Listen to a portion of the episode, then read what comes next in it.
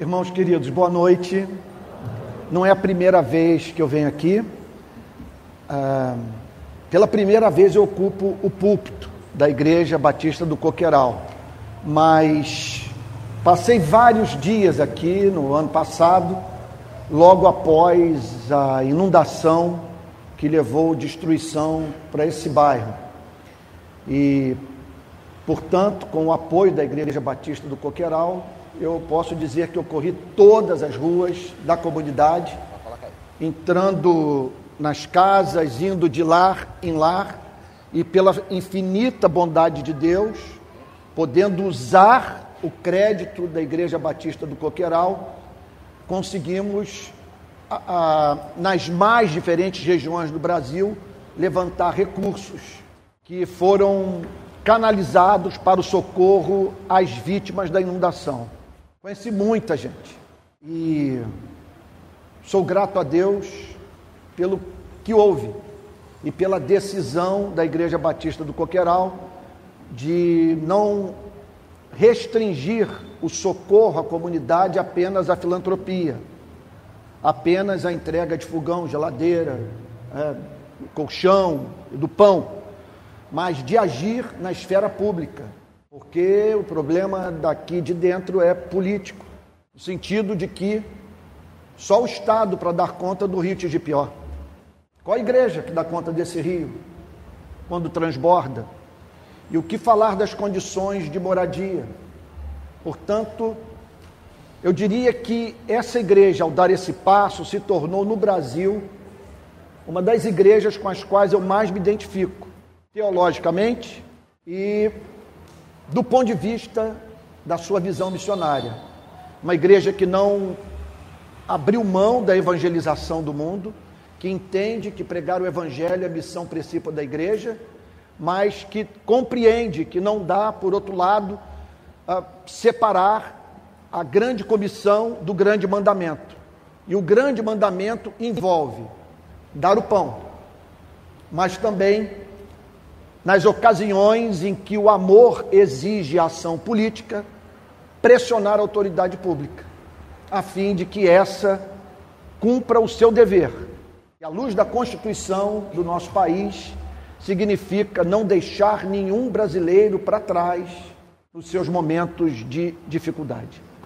Então, também sou grato à igreja, pastor Zé Marcos, por me convidar para estar aqui, porque durante quase todo o meu ministério eu percorri praticamente todos os estados da federação, pregando em todas as denominações. Até que, em razão de algumas entrevistas e manifestações públicas, pregações e textos que eu escrevi, passei a ser considerado extremista de esquerda, comunista e uma pessoa não bem-vinda no meu evangelho. Isso porque para muitos, defender os direitos humanos, combater a desigualdade social, condenar o abuso de autoridade, significa ser comunista. Então, portas se fecharam, mas o pastor Zé Marcos não viu como algo do que ele devesse fugir, se associar a mim. Num contexto, tem gente que não quer bater foto comigo para não queimar a sua imagem. Portanto, nesses dias, os que têm se associado a mim demonstrado essa solidariedade, eu diria que são, é, quer dizer, que nesses dias, esses irmãos se tornaram especialmente amados por mim, porque demonstraram apreço pelo meu ministério no pior momento da minha relação com os evangélicos brasileiros. Quando eu me converti em 1982, vindo de família católica, eu sou o primeiro protestante cristão evangélico da minha família. Eu jamais poderia imaginar que receberia tamanho ódio da igreja e que nela eu encontraria alguns dos meus piores inimigos, entre os quais pastores. E não digo isso movido por um espírito de vitimismo. Eu digo isso para ressaltar a importância dessa igreja para o meu ministério, porque ela está estendendo a destra da comunhão para mim. Muito obrigado. Irmãos queridos, acredito que o Espírito de Deus é, me fez desejar nessa noite expor o texto da carta de Paulo aos Filipenses, capítulo 1, versos verso 27. A minha intenção nessa noite é o de fazer uma exposição de Filipenses, capítulo 1, versículo 27. Todos acharam?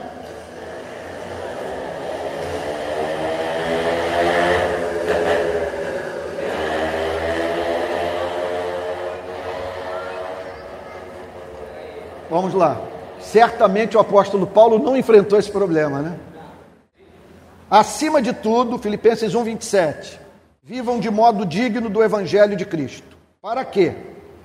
Ou indo até aí para vê-los, ou estando ausente, eu ouça a respeito de vocês que estão firmes em um só espírito, como uma só alma, lutando juntos pela fé do evangelho. Nós estamos aqui no primeiro século o apóstolo Paulo alcança uma importante cidade e trazendo para ela uma mensagem nova. No seu seio surge, meu Deus, uma igreja. Pessoas se unem, passam a viver em comunhão e declarando para a cidade de Filipos que eram seguidoras de um carpinteiro nascido em Belém, criado em Nazaré, que havia morrido como um bandido. O apóstolo Paulo estava desesperado por alcançar aquele mundo para Cristo, por plantar igrejas. Ele estava certo que a ele cabia espalhar as boas novas, de modo a sociedade do seu tempo render sua vida a Jesus. Para isso, o apóstolo Paulo entendeu que era de fundamental importância que os cristãos do seu tempo vivessem de modo coerente, reproduzindo de maneira prática as consequências da assimilação do Evangelho. Ele dizia o seguinte: há uma batalha a ser travada.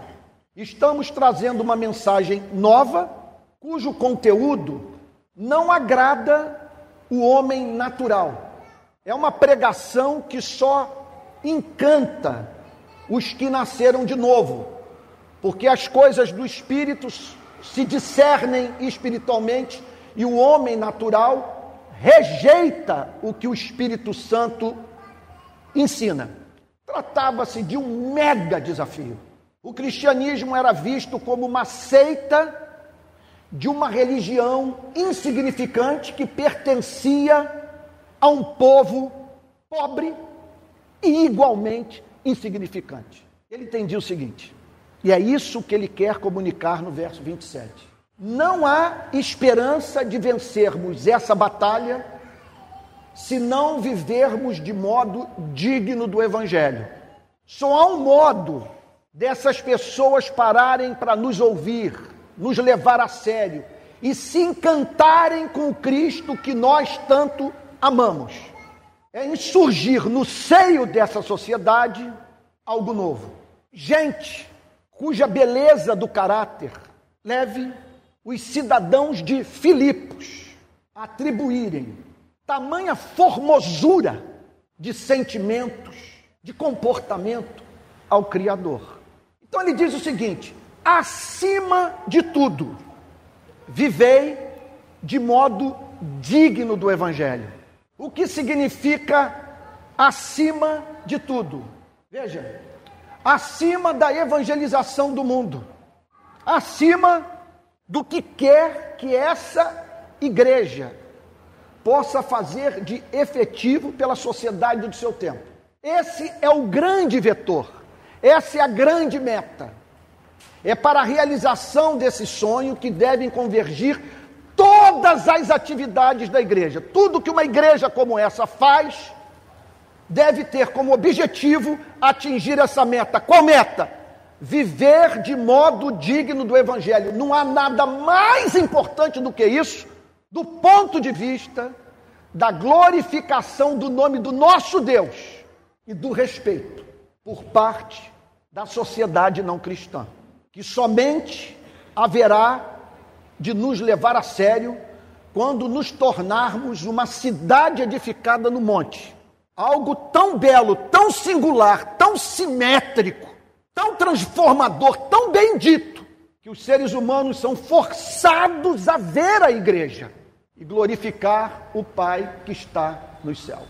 Viver de modo digno do Evangelho, a fim de que entendamos a exortação, é de fundamental importância que compreendamos o significado do Evangelho, a glória do Evangelho, a majestade do Evangelho, a singularidade do Evangelho. O que há de tão especial nessa mensagem que levou o apóstolo Paulo a dizer o seguinte: procurem regular tudo que vocês fazem pelo Evangelho, que a visão de mundo de vocês seja o Evangelho, que o fundamento dos seus valores morais seja o Evangelho, que o modo de se relacionarem com o próximo seja igualmente influenciado pelo Evangelho. Em suma, que vocês vivam movidos pelo Espírito do Evangelho. E o que é o Evangelho? Daria para nós ficarmos a noite toda e cruzar a madrugada buscando respostas para essa pergunta. Eu escolhi respondê-la a partir de três verdades reveladas pelas Escrituras sobre o conteúdo do Evangelho. Vamos a elas. Em primeiro lugar, é o Evangelho que faz com que não confundamos Deus com o diabo. Eu diria que o Evangelho desabsurdifica a vida. O Evangelho, veja, não é que o Evangelho faz a gente acreditar em Deus. O Evangelho nos faz acreditar num Deus amável, num Deus que se importa. Entenda um ponto. Para nós cristãos, a palavra Deus não resolve os nossos problemas, mas sim o Deus do Evangelho. Esses dias nós pegamos um caso no complexo do Alemão, de uma família que descia o morro, trazendo num carrinho um menino de dois anos. No exato momento que bandidos igualmente desciam favela para encontrarem no sopé do complexo do Alemão policiais militares. Inicia-se o confronto e no tiroteio uma bala atinge a cabeça do menino. A avó nos contou que ela botou a mão no chão da favela, pegou a massa encefálica do seu netinho e jogou para dentro da cabeça do menino, julgando que em assim fazendo ela ajudaria a salvar a vida do seu neto. Eu peguei um caso em Belfor Roxo de uma mãe que perdeu uma filha de um ano, vítima de bala perdida. Tiro de pistola, ricocheteou no volante, e atingiu o peito da sua filha. Ela me contou que olhou para o lado e viu a filha se contorcendo. Vai para o hospital com a menina, que se encontrava no período da amamentação, e pega o corpo inerte da filha e traz o peito para amamentá-la. A pergunta que se impõe é: como crer na existência de um Deus bom num mundo como esse? Essa é a questão filosófica mais presente em todos os debates sobre a existência de Deus. Como explicar o que houve ano passado no Coqueiral? Trabalhadores perderam tudo naquela inundação. Irmãos, o cristianismo só tem uma resposta a dar. E essa resposta chama-se Evangelho. No mundo de sofrimento, de exclusão, de privação, de injustiça, de fome, de luto, como esse, o Evangelho simplesmente declara que Deus se identificou com a nossa desgraça, que Ele assumiu a forma humana e parou numa cruz. Eu não entendo esse sofrimento. Como compreender o fato de que a nossa vida, a sua e a minha, é dura, curta e incerta? Mas muito menos eu entendo um Deus que não precisava nos criar para amar, para se comunicar, para ser feliz, nos criar a sua imagem e semelhança, permitir que dele nos afastássemos e para que houvesse um reencontro, fosse necessário o envio do seu único filho, a fim de ser moído, a fim de ser torturado, posto no madeiro e morto por você e por mim. Se você quer saber de uma coisa, eu só não enlouqueço porque eu creio no fato da crucificação do Filho de Deus no tempo e no espaço. É o fundamento da minha sanidade mental. Eu não daria conta do meu trabalho nas favelas do Rio de Janeiro, com tudo que eu testemunhei nos últimos 16 anos, se eu não tivesse essa resposta do Evangelho para o desespero humano. O que levou o grande teólogo inglês John Stott a dizer: sem a cruz eu não acreditaria em Deus. Porque na cruz Deus não apenas justifica o pecador, mas justifica a si mesmo no mundo sofredor. Quando eu olho para a cruz, eu me certifico do fato de que ele não está brincando comigo. Não faz pouco caso da sua vida. E por isso, digo amém para as palavras do apóstolo Paulo. Deus prova o seu próprio amor para conosco pelo fato de Cristo ter morrido por nós, sendo nós ainda pecadores. A Ele toda honra, toda glória, todo louvor, pelos séculos dos séculos. O Evangelho é isso. O Evangelho é que nos permite chamar Deus de Pai em vez de confundi-lo com a figura de Satanás. Quando o apóstolo Paulo fala sobre viver de modo digno do Evangelho, ele está pensando nisso, na glória dessa mensagem. Em segundo lugar, o Evangelho é o anúncio da extraordinária notícia de que Deus, por meio do sangue do seu único filho, perdoa gratuitamente as iniquidades dos pecadores. E a humanidade deveria se preocupar com isso, com o tema do perdão. Porque veja se a nossa situação não é desesperadora. Preste atenção no que eu vou lhe dizer. Você só vai apreciar o Evangelho quando você entender o significado da palavra pecado à luz do Antigo e do Novo Testamento. O que é o pecado? Deus nos cria a sua imagem e semelhança, nos põe num jardim, que é esse planeta, e diz o seguinte: Eu amo vocês. Não há nada nesse planeta que contenha mais do meu ser do que o homem e a mulher. Eu criei esse planeta para a felicidade de vocês. E o meu propósito é que vocês me conheçam e tenham prazer eterno em mim. Contudo, é importante que vocês saibam que eu sou santo, santo, santo.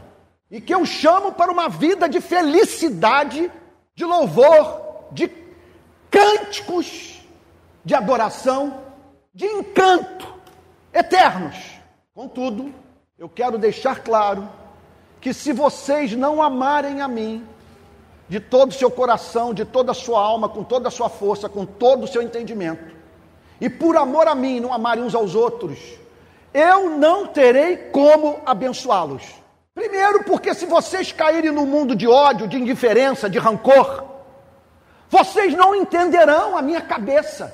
Vocês perderão encanto comigo e nas horas que eu quiser me comunicar com vocês. Vocês não verão sentido na minha mensagem, porque é necessário que, para que vocês entendam a minha mente, que vocês estejam no mundo do amor. Tem que haver uma correspondência entre a minha palavra e a alma de vocês. Só quem vive no mundo do amor pode entender o amor. O amor do Criador. Então eu peço de vocês o seguinte: que eu seja alegria dos seus corações. Que vocês entendam que o coração humano não descansa enquanto não descansa em mim. Eu quero vê-los manhã, tarde e noite, jubilosamente declararem: Eu sou do meu amado e o meu amado é meu. E que vocês sejam gratos. Que vocês expressem racionalmente o seu amor grato por mim e que vocês não desejem nada mais no universo que não seja a minha presença. Que vocês não considerem felicidade aquela que não me tem como vínculo. E porque vocês me amam, vocês vão amar o próximo, porque eu sou doido pela espécie humana. Então eu quero que quem cruzar o caminho de vocês volte para casa dizendo: Eu nunca fui tratado com tanta dignidade. Nunca fui tão amado. Que vocês viabilizem a vida uns dos outros. Que você se torne a manifestação encarnada da minha presença. Pois bem, o que é que nós temos aí? O que é que nós temos aí? Presta atenção. Nós temos um ser infinito pessoal pedindo de você e de mim o que faz sentido. Jamais permite, permita que a palavra pecado seja caricaturizada na sua vida. Pecado é algo feio, mesquinho, abominável a um Deus que pede de nós o que é santo, o que é belo, o que é razoável. Ora, o que é que o cristianismo declara? Que ele quer que nós vivamos uma vida de amor. E se nós não amarmos uns aos outros e não vivermos para a glória do seu nome, ele haverá de nos julgar e manifestar no tempo e no espaço a sua santa indignação. Dia que vocês deixarem de amar, vocês morrerão. Aí o que acontece? Nós desaprendemos a amar, perdemos o encanto pelo Criador e passamos a nos odiar. Agora, um detalhe: perdemos o encanto pelo Criador e passamos a nos odiar. Contudo, somos vistos por Deus diariamente nos comportando como Moisésinhos que descem do Monte Sinai com as tábuas da lei nas mãos para julgar e condenar pessoas, para cancelá-las. E não conseguimos agir de uma forma diferente. A uns nós chamamos de fascistas, a outros de corruptos. E o que Jesus nos ensina no seu evangelho é que com o juízo com que nós julgarmos, nós seremos julgados. De certa forma, você não vai ser julgado por Moisés, você vai ser julgado por si mesmo, pelas suas palavras. Porque para cada sentença moral e condenatória que você emite, há um registro feito pelo próprio Deus. Canalha, registrou. Avarento, registrou. Mentiroso, registrou. O que Jesus ensinou é que naquele grande dia, Deus vai nos botar para nós ouvirmos a nós mesmos. E uma pergunta será feita para você e para mim. O que você tem a dizer sobre a forma como viveu, à luz do que passou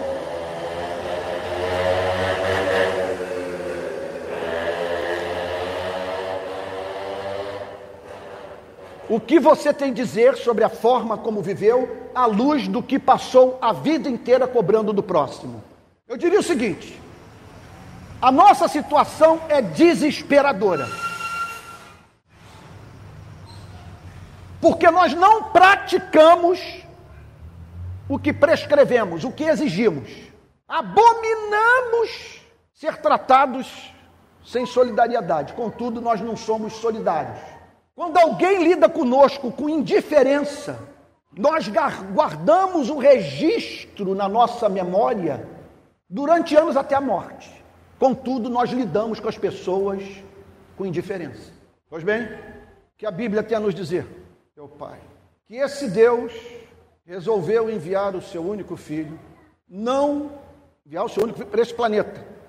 Olha só, nós cristãos acreditamos que o Criador da galáxia, da Via Láctea, o Criador do universo, enviou o seu único filho para esse planeta. E em vez de anunciar a extinção da nossa espécie, em vez de dizer vocês passaram do limite, vocês destruíram a minha criação, passaram a caçar por esporte, causaram duas grandes guerras mundiais, jamais conseguiram edificar uma nação sem derramamento de sangue.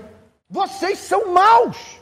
Em vez do Senhor Jesus vir para esse mundo para anunciar a extinção da nossa espécie, meu Deus, o Evangelho declara e ele vem para dizer para a humanidade que o propósito do Pai é transformar rebeldes em filhos e filhas. E tudo o que eles precisam fazer é depor armas, se arrependerem das suas iniquidades e, pela fé, se reconciliarem com o Pai. E o que é, que é fé? Aí Jesus trata de ajudar a humanidade a entender qual é o sentido da fé salvadora? Como que uma pessoa se apropria da redenção? Redenção que custou um da nossa espécie cumprir a lei por nós, viver uma vida de, de amor e morrer injustamente pelos nossos pecados. Jesus diz o seguinte para os seus ouvintes: Deixe-me lhes apresentar o ponto. Tudo que o Pai pede de vocês é fé. Antes do amor tem de vir a fé. O amor não justifica. Ninguém vai ser salvo pelo amor, porque ninguém ama a Deus com todo o coração, com toda a alma, com toda a força, com, teu, com todo o seu entendimento, e ninguém ama o próximo com o amor que tem pela sua própria vida. Nós somos salvos pela graça de Deus mediante a fé. E aí Jesus inventa uma história para ensinar as pessoas a acreditar, a, a entenderem o sentido da palavra fé. E cria a parábola do filho pródigo. Quando o filho mais novo, depois de ter gastado a herança do pai, é encontrado com fome, com sua vida nivelada à vida dos animais, ele é descrito por Cristo, dizendo para si mesmo: Quantos trabalhadores do meu pai comem com fartura e eu aqui morro de fome? Levantar-me-ei, irei ter com meu pai e lhe direi: Pai, pequei contra o céu e diante de ti, já não sou digno de ser chamado teu filho, trata-me como um dos teus trabalhadores.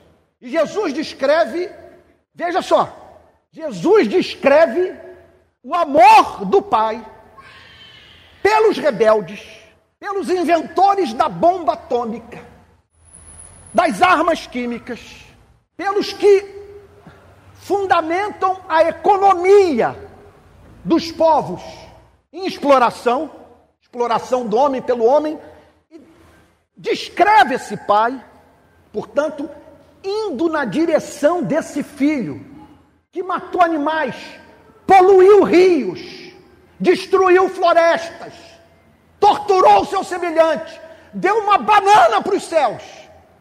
E o pai é visto correndo na direção desse garoto que representa você e a mim.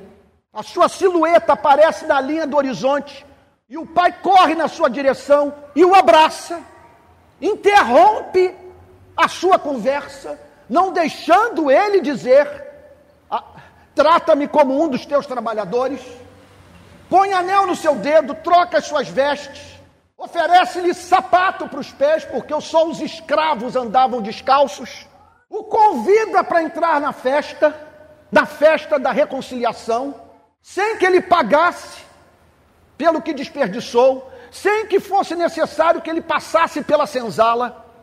E esse menino, e Jesus está querendo dizer: isso é fé. Olhe para esse garoto e vocês entenderão o sentido da fé que salva. Ele está na festa, ouvindo a canção de amor do Pai, este meu filho estava morto e reviveu, estava perdido e foi achado. E surdo para Moisés, surdo para a lei, surdo para o padre, surdo para o pastor, surdo para a sua consciência, surdo para Satanás, surdo para o juízo final. E numa maior cara de pau participando da festa, como se nada tivesse acontecido. E Jesus diz: Esse é o que creu. Seu Evangelho. Que é muita cara de pau você está aqui dizendo que você é filho de Deus com seu histórico de gente que você fez sofrer. E Jesus diz que o Pai não tem como cara de pau aquele que voltou para casa em arrependimento e fé. E o apóstolo Paulo surge no primeiro século dizendo para uma igreja recém-plantada: vivam de modo digno essa mensagem. Eu estive recentemente na Palestina e conversei com um membro da autoridade palestina numa cidade palestina. E perguntei para ele sobre segurança pública. Ele diz o seguinte: a taxa de criminalidade aqui é muito baixa entre nós palestinos. Eu perguntei por quê? Por conta do conceito de honra. Quando uma pessoa aqui, na nossa cultura, comete um crime, o crime é imputado à família. A família cai, cai em descrédito. E ninguém quer trazer esse sentimento de vergonha para os seus pais. Eleve isso ao infinito e você verá um cristão que diz crer no Evangelho preocupado em viver de modo digno do Evangelho. E o Evangelho, por fim, revela o caráter de Deus. Porque na cruz a justiça e o amor se beijam. Na cruz Deus perdoa gratuitamente o pecador. A cruz faz, como dizia Martim Lutero, com que deixemos de olhar para o Monte Sinai pegando fogo, a fim de olharmos para o bebê mamando no seio de Maria. A cruz nos leva a nos aproximarmos de Deus, diz Lutero, confiando mais na misericórdia dele do que na nossa inocência. A cruz revela o amor de Deus. Contudo, a cruz revela a justiça de Deus. Porque não era possível Deus apenas dizer que os nossos pecados estariam perdoados. Era necessário que ele emitisse uma nota para o universo, a fim dele ser visto eternamente como santo, santo, santo. Eu os perdoo, porém, não sem que as demandas do meu caráter santo sejam satisfeitas, não sem honrar a minha lei, que é a expressão do meu caráter, não sem o derramamento de sangue do meu filho. Por isso, João Batista disse: Eis o Cordeiro de Deus que tira o pecado do mundo. Jesus não nos salva com o seu exemplo, Jesus nos salva com a sua morte na cruz. Pronto.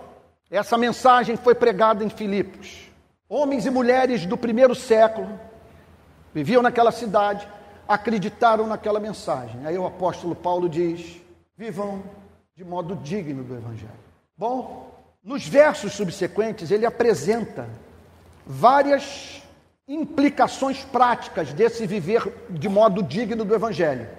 Eu não vou explorar o texto inteiro, só vou me manter no verso 27 e pensar duas implicações práticas de uma vida que honra o Evangelho.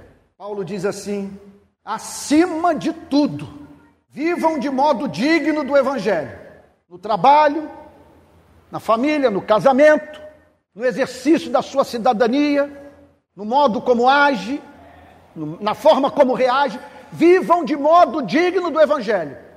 Que a totalidade da vida de vocês seja regulada pelo Evangelho. Que vocês mostrem à humanidade que o Evangelho cria um tipo diferente de ser humano. Vocês estão entendendo o ponto? O que eu quero dizer é o seguinte: é que determinados modos de produção, ou formas como a sociedade se organiza política e economicamente, a nossa vida é formatada. Nós podemos viver em sociedades que extraem de nós o que nós temos de pior. E podemos viver em sociedades que fomentam os valores do cristianismo. Vamos pensar no regime escravagista, do qual até hoje o Brasil não conseguiu se livrar. Foram 350 anos de escravidão.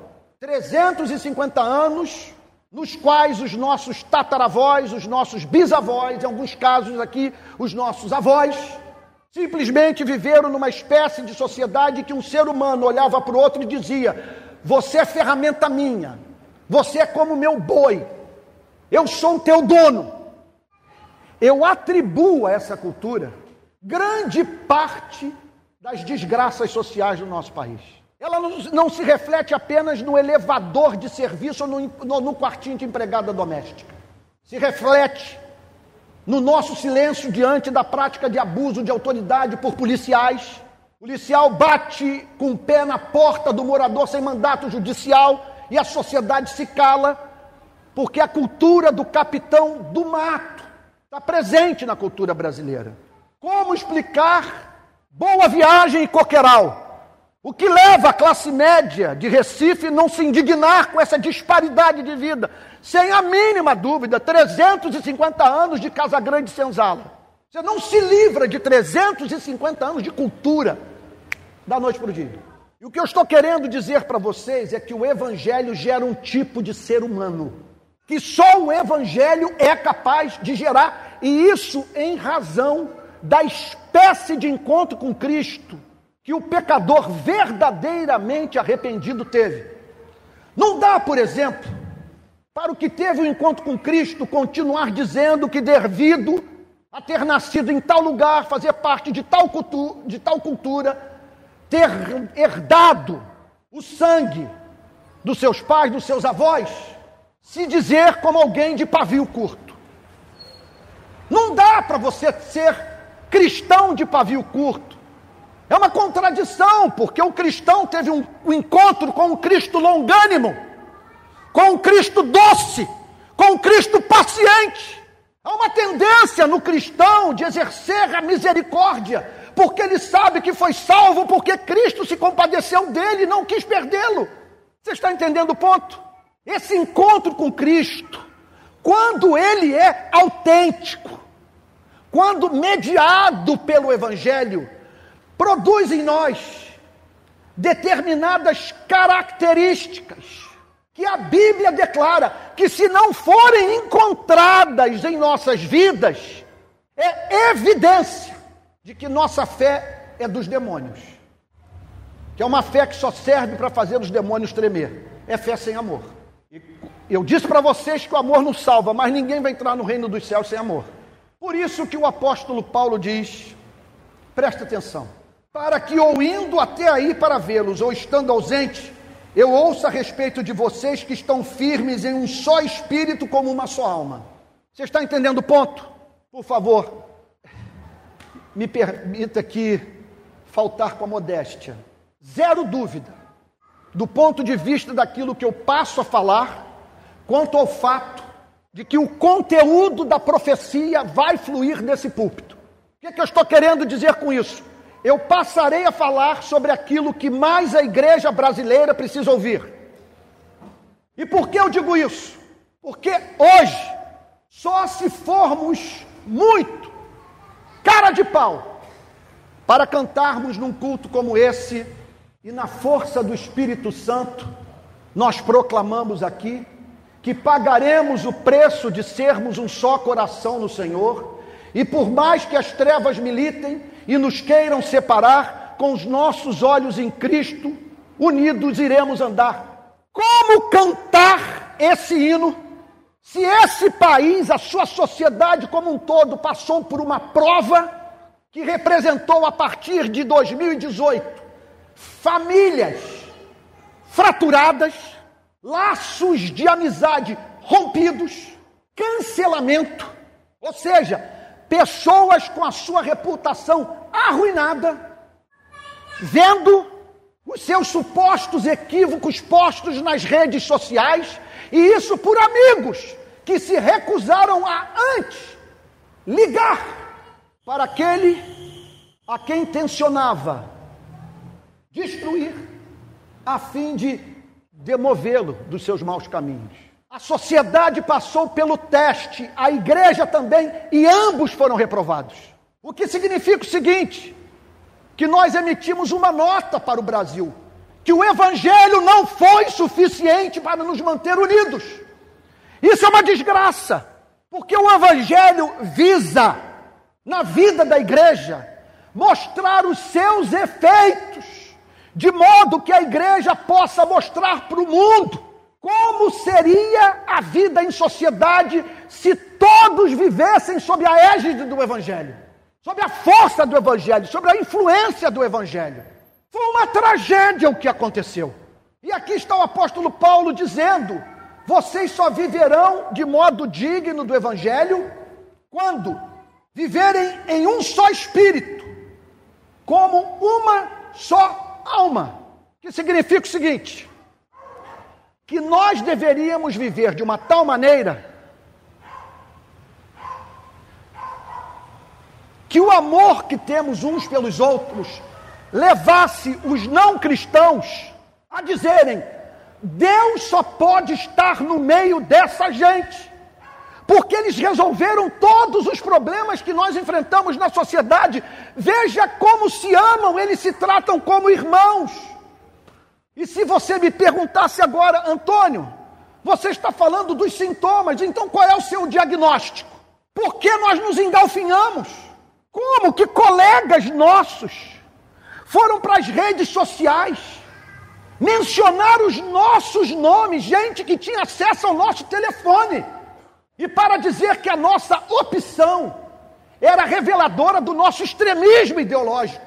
E se você me perguntasse a razão, zero, du, zero, zero, absolutamente zero dúvida quanto ao fato de que as pessoas não estão se tornando membros das nossas igrejas após de terem sido espancadas por Moisés e terem olhado para o lado e visto Jesus a lhes dizer: Vinde a mim, todos vós que estáis cansados e sobrecarregados, que eu vos aliviarei.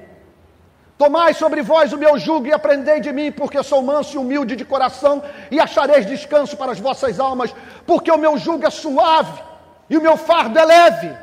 Quando nós nos aproximamos de um lugar como esse em busca da felicidade, sem, sem termos passado pela humilhação evangélica, sem termos vivenciado o sermão da montanha, bem-aventurados os humildes de espírito, que dos tais é o reino dos céus.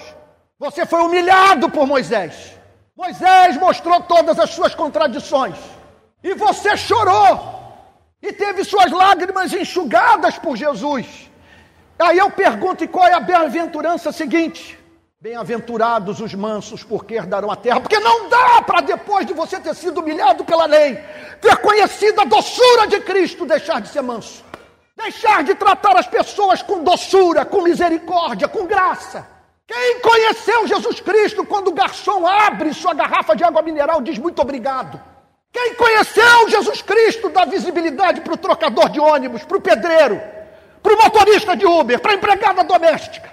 O que eu quero dizer é o seguinte: nós nos tornamos tão raivosos e não passamos pelo teste das eleições de 2018, porque estamos crescendo numericamente a partir de conversões, supostas conversões, que não passam pela experiência do publicano no templo batendo no peito, sem coragem de olhar para o céu, a dizer: ser propício a mim, pecador. E por fim, Paulo declara, lutando juntos pela fé do Evangelho. O que, que ele quer dizer lutando juntos pela fé do Evangelho? Aquilo que eu passo a falar, se eu falar em algumas igrejas, simplesmente eu estou, eu correrei o risco de ver pessoas se levantarem e ir embora e virarem as costas para mim, como eu já experimentei numa igreja na qual preguei recentemente. O ambiente está tão contaminado que eu diria o seguinte: você quer, você quer reconhecer o falso profeta? Ou pelo menos o pregador nascido de novo, mas que se perdeu de 2018 para cá? Mostre-me um pregador nessa nação que seja capaz de correr todas as denominações e pregar sem problema, ser aceito por todos os pregadores, por todas as denominações. Não há como! Impossível!